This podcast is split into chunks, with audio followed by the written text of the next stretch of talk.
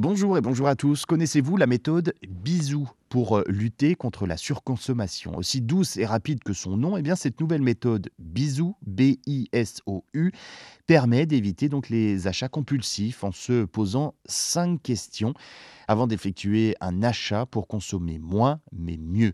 Alors vous l'avez compris, chaque lettre du mot bisou est un concept, B comme besoin.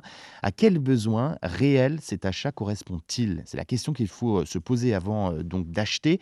L'achat régulier est devenu une norme, mais renouveler notre garde-robe tous les six mois n'est pas forcément indispensable. Notre intérieur regorge d'objets qui ont servi une ou deux fois, pas plus, nous encombre et il demande donc du temps de rangement.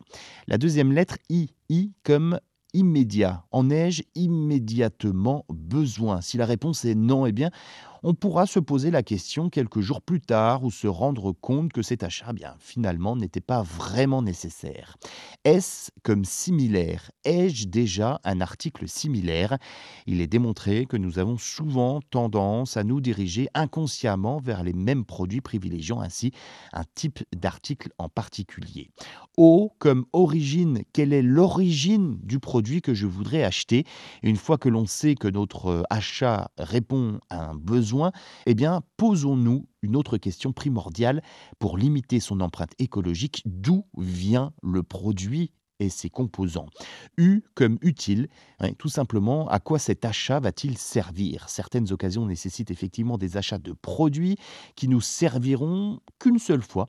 Et si toutefois vous constatez que vous avez réellement besoin d'un objet, vous pouvez tout de même eh bien, avoir des alternatives au neuf. Il y a la seconde main ou encore la réparation.